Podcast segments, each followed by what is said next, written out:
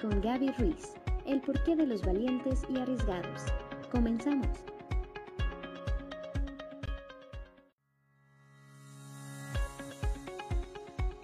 Estás escuchando Tu Why con Gaby Ruiz. El porqué de los valientes y arriesgados.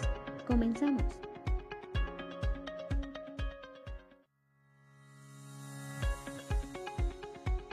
Estás escuchando Tu Why con Gaby Ruiz.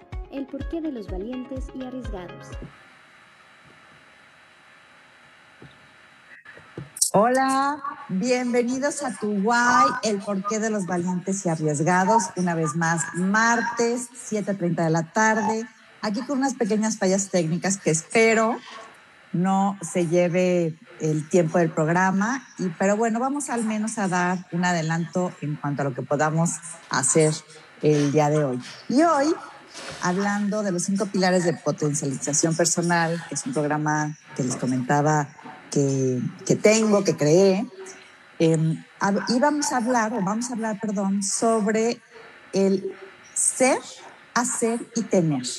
Y esto lo platico porque recientemente saqué un post en, en, mis redes sociales de el hacer y el deseo es intrínseco a la vida, o sea, es lo que necesariamente vamos a vivir dentro de este proceso llamado vida. Y hubieron bastantes respuestas, agradezco mucho a los que nos contestaron, a los que nos preguntaron, a los que comentaron. Y, bueno, hubo varios comentarios, varias, varias respuestas, y bueno, yo pensé que ameritaba poder explicarlo más ampliamente a qué me refiero desde el punto de vista del hacer y desde el punto de vista del deseo. Y bueno, pues hoy era lo que les quería, lo que les quiero platicar. Y esta es una parte de la versión que Gabriela Ruiz ha ido conceptualizando a partir de, pues bueno, los años que tengo de hacer lo que hago y como les he comentado, mi práctica en gran parte ha, ha sido con pacientes, o fue ya hace unos años, con pacientes con temas sobre depresión. Y eso tiene que ver también con el motivador, tiene que ver con el hacer, tiene que ver con el valor del ser y también tiene que ver con el concepto de tener y a veces el sufrimiento cuando existen las pérdidas de aquello que tenía y no tengo. Entonces, bueno, voy a empezar.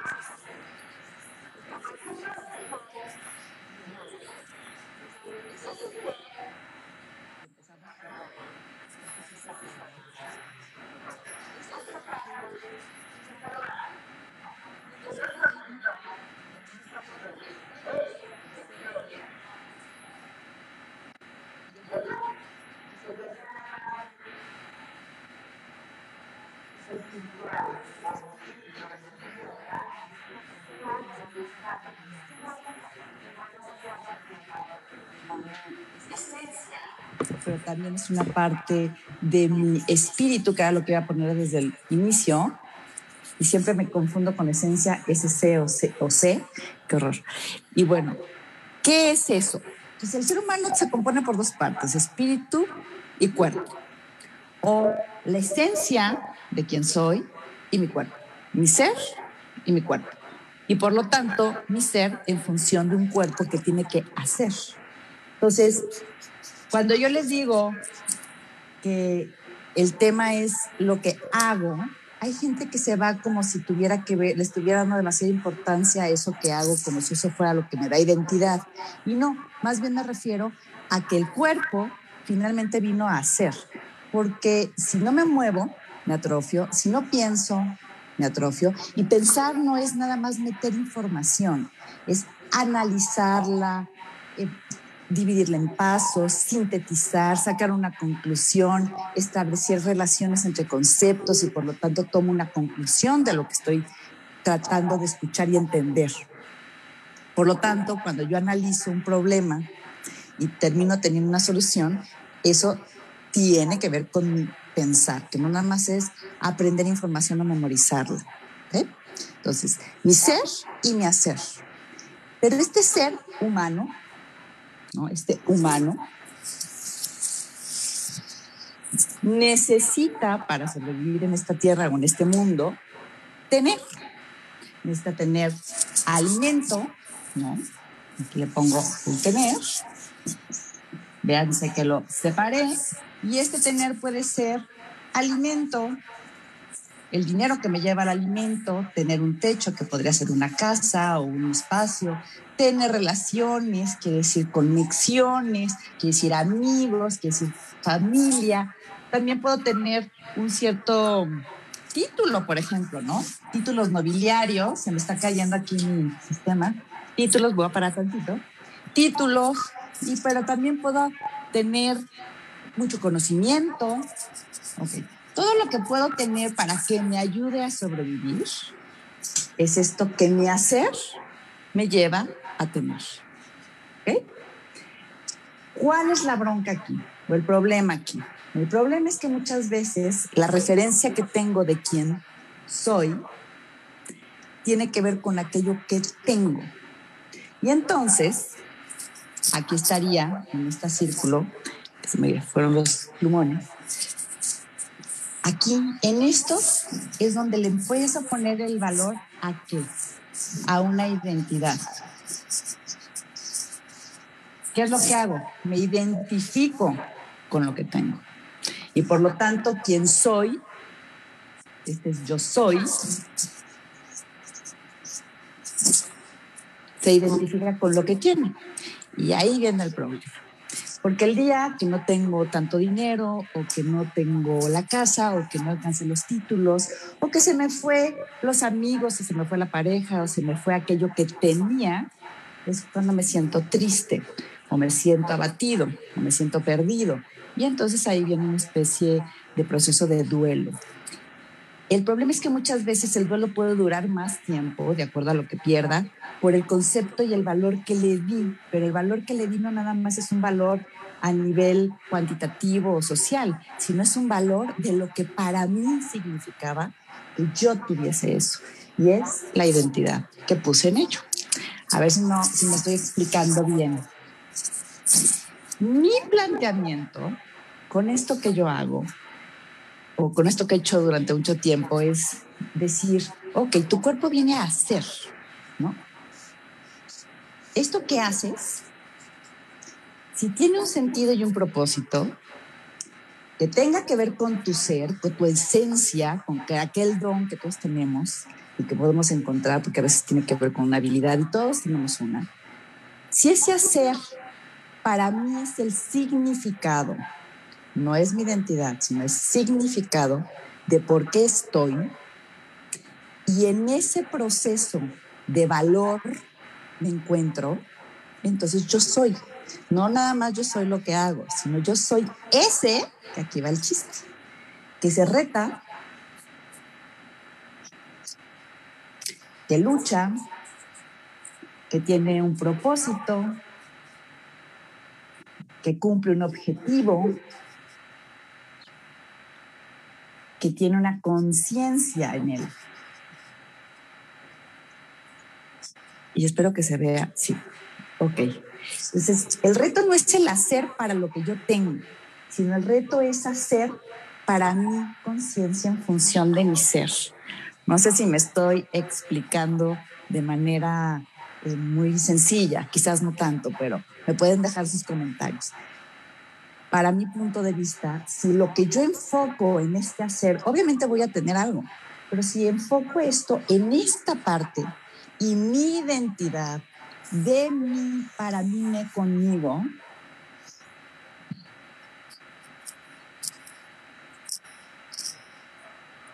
la pongo aquí. Pierda o no pierda esto, sigo teniéndome yo a mí. Entonces, por eso es el valor tan importante de hacer lo que hago, pero con, con una parte esencial de conciencia. Porque esto, este que se reta, este que lucha, este que hace, hace o crea un mayor grado de conciencia para esta parte. Pues aquí ya habrá quien me diga, bueno, ahí ya no estamos viendo muy espirituales, ¿no? Y en el sentido espiritual, aquí lo puse medio chiquito, espiritual, no me refiero a un sentido religioso, me refiero a un sentido de esencia, esencialmente quién soy. Y este que soy, que tengo valor por el simple hecho de ser, sí se va a rentar en esencia con esto. Y lo único que voy a ver al espejo el día que, que, que crezca es a este. Porque si yo tengo a este, es una trampa. Y en esta trampa es donde cae esto, que espero que se vea. Y esa es la trampa del ego. Entonces, en algún momento, platicando con mis clientes, ¿no? Me, comentaban, es que a mí me da miedo terminar aquí, cuando me está yendo muy bien. Y a veces ese temor al éxito nos, nos aparica terminar en esto. Pero yo, yo planteo, cuando tú trabajas y está esto, el ego es necesario. Siempre. Yo cuando escucho, es que es tu ego, pues sí, el ego es necesario. Es necesario en un cierto grado de modulación. Pero cuando este ego se es absorbido por esto, pues es cuando eh, la posibilidad de una caída o de un dolor más grande es fuerte, o un dolor externo hacia los que están con nosotros o en nuestras relaciones, es donde empieza a doler. Sin embargo, aquí cierro el círculo, cuando este ego empieza a ir fuerte, a subir, a sentirse grande, a sentirse poderoso, a sentirse sobre los demás, los demás y lo demás, soberbio. Una parte interesante que hacemos los terapeutas, hay muchos guías, sensatos, claro, Em, o bien una parte espiritual, o un consejero, o un coach, o un mentor, es que lo que intenta es despresurizar este, nada más para que no cometa el riesgo, limitándolo, que suene feo la parte de limitación, pero me refiero al límite es que no puedo volar eh, tan alto, ¿no? Como se me acaba de dar el nombre de Ícaro, ¿no? Hay un libro que, se llama así Ícaro, no me acuerdo bien el, el autor, luego se los escribo, y habla de esto, que empieza a volar tan alto, tan fascinado, tan, tan exaltado, tan en éxtasis de aquello que hace, que olvida que las alas las tiene pegadas con cera, se acerca demasiado al sol y el calor derrite las alas. Y se cae. Entonces, eso es lo que pasa muchas veces cuando el ego empieza a sentirse feliz en este tener, ¿no? Y obviamente la admiración, el tener ciertas cosas, el reforzador social, el reforzador público, bueno, empieza a crear y esto embriaga. Y embriagado no vuela hasta el sol y se le queman las alas. Entonces, la parte del ego que puede ser un gran gobernador, como decían antes, no sé si todavía se utilice, ¿no? Pero decían un gobernador, un, camión tiene un gobernador que impide que avance demasiado o que el kilometraje suba, porque lo detiene, es esto. Y esto es lo que muchísimas veces nosotros, los que nos dedicamos a esto, tratamos de estar atrás un poco de nuestros clientes y decir, a ver, aquí sí, aquí no. Y aparte el mismo cliente puede lograrlo desde ciertos manejos que tenga, ¿no? Entonces, espero que, les guste el planteamiento. Yo les voy a hacer otro planteamiento, nada más quiero ver cómo vamos. Si me están viendo estoy este, un poco un poco friseada, que era lo que estaba pasando hace rato. Ok.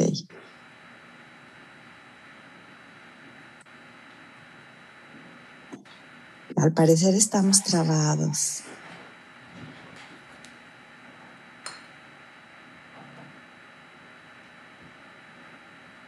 Voy a pedir a Milce a ver si nada más me dice si estamos muy trabadas, porque pues si no ya, este, ah, ok.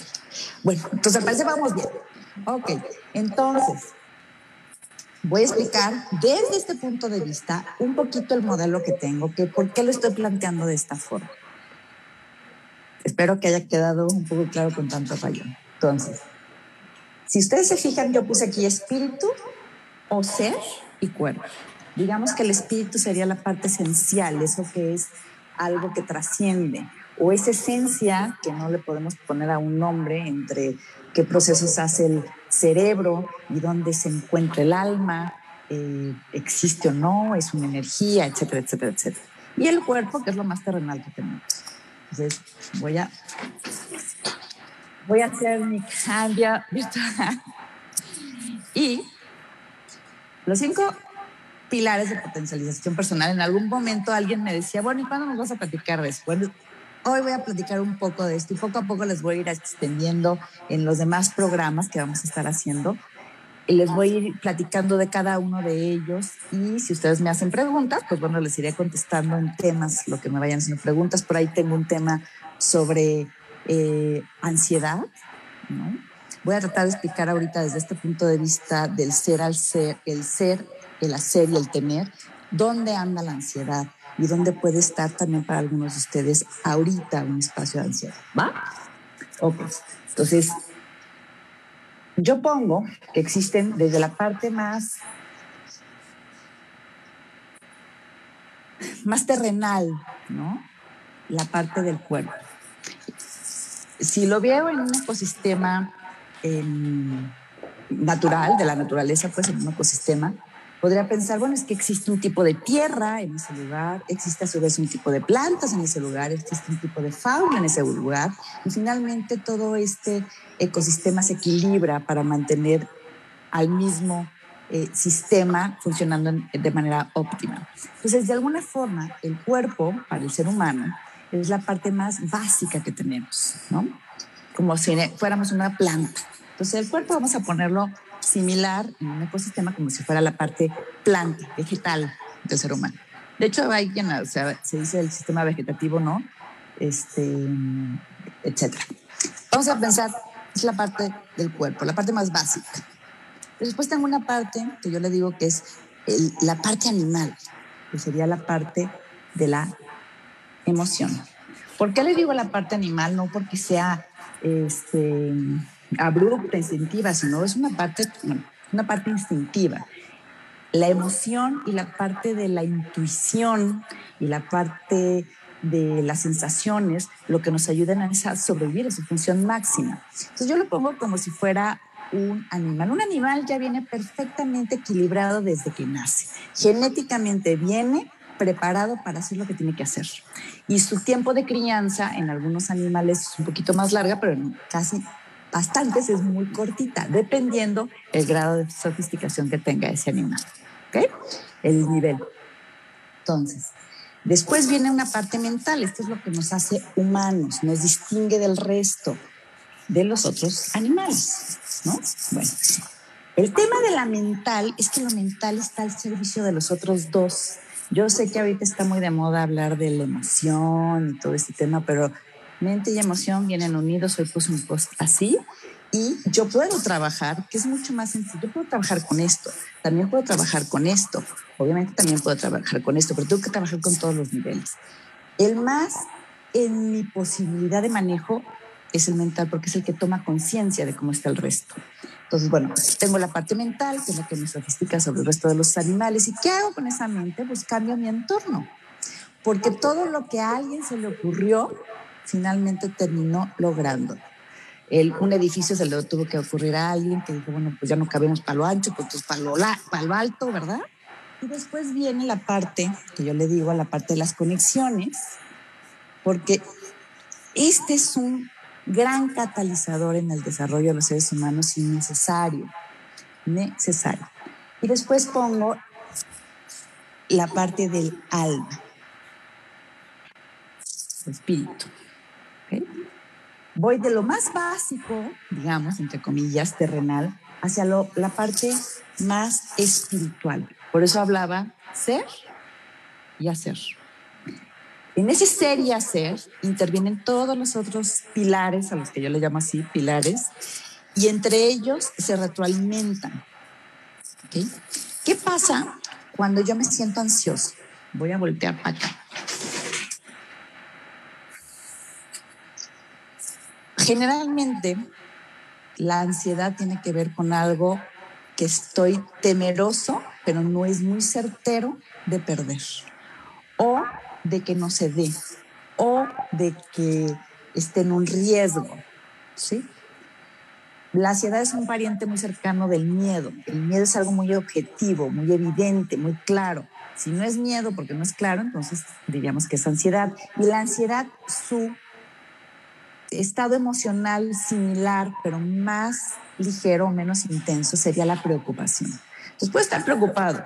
De acuerdo, estoy ansioso. Mi sistema, mi cuerpo ya se sobreactivó y por lo tanto le está imprimiendo un mayor estresor, pero este estresor está generado por mi mente, no nada más mi cuerpo. Yo puedo trabajar mi cuerpo, pero mi mente es la que domina al resto. ¿Me explicó? Mi mente está al servicio de las demás y mi mente le da dirección al ser. ¿Ok? Entonces, ¿qué sucede aquí? Porque cuando existe ansiedad, algo estoy perdiendo aquí. También puede ser un tema de salud y es algo estoy perdiendo en un tema de salud. Por supuesto que yo creo que una de las cosas más eh, fuertes que pueda haber es la salud en uno y la salud en un ser muy querido. Y esto habla del riesgo. Podemos trabajar con el tema del riesgo en guardadas proporciones dependiendo la posibilidad y la probabilidad, porque hay una diferencia. Es posible que me enferme de COVID, por ejemplo, hace unos años, un año que estábamos pensando en eso, pues la probabilidad es de tanto. Es posible, sí, pero la probabilidad a lo mejor no es tan elevada en el caso de ciertas personas o a cierta edad y sobre todo el riesgo en la salud, ¿no? Para terminar con una falla muy grave. Entonces, en el tema de la ansiedad, estamos constantemente aquí, ¿Me explicó? Porque es incierto, no es un temor evidente, real al que puedo resolver. Por eso, como no lo puedo resolver, porque no tengo toda la certeza de lo que está sucediendo, se convierte en ansiedad. Pero esa ansiedad la provocó lo que estoy pensando con respecto a la posibilidad de la pérdida. O si es probabilidad, puedo resolver las distintas em, causas que pueden lograr eso, pero sería más un temor. No sé si ya revolvía a la mitad de los que nos están escuchando. Y, y bueno, obviamente el tema de la ansiedad en este momento podríamos hablar de muchísimos otros factores, que es el burnout, que es el cansancio que llevamos durante mucho tiempo para resolver un sinfín de situaciones que se nos han estado presentando. Y eso tiene que ver con el estrés acumulativo. Ese ya es otro tema que en algún momento podremos platicar de él. Y creo que por ahí tengo un live eh, que platiqué sobre esto que es el estrés acumulativo y el burnout. Y bueno, les agradezco enormemente. Creo que se nos está yendo un poquito la señal. No sé. Permítanme un segundito.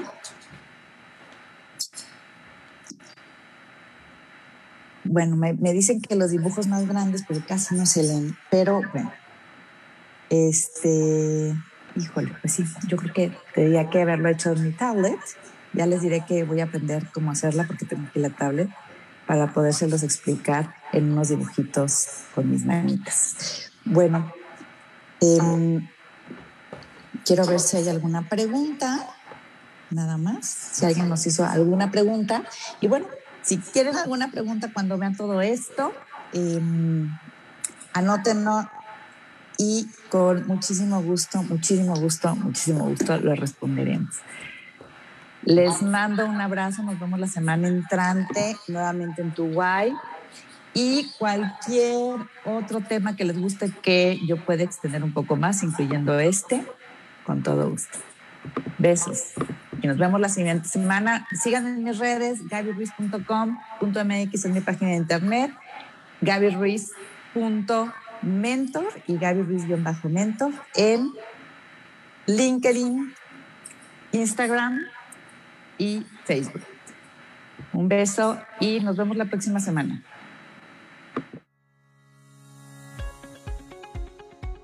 Estás escuchando Tu Why con Gaby Ruiz, el porqué de los valientes y arriesgados. Comenzamos.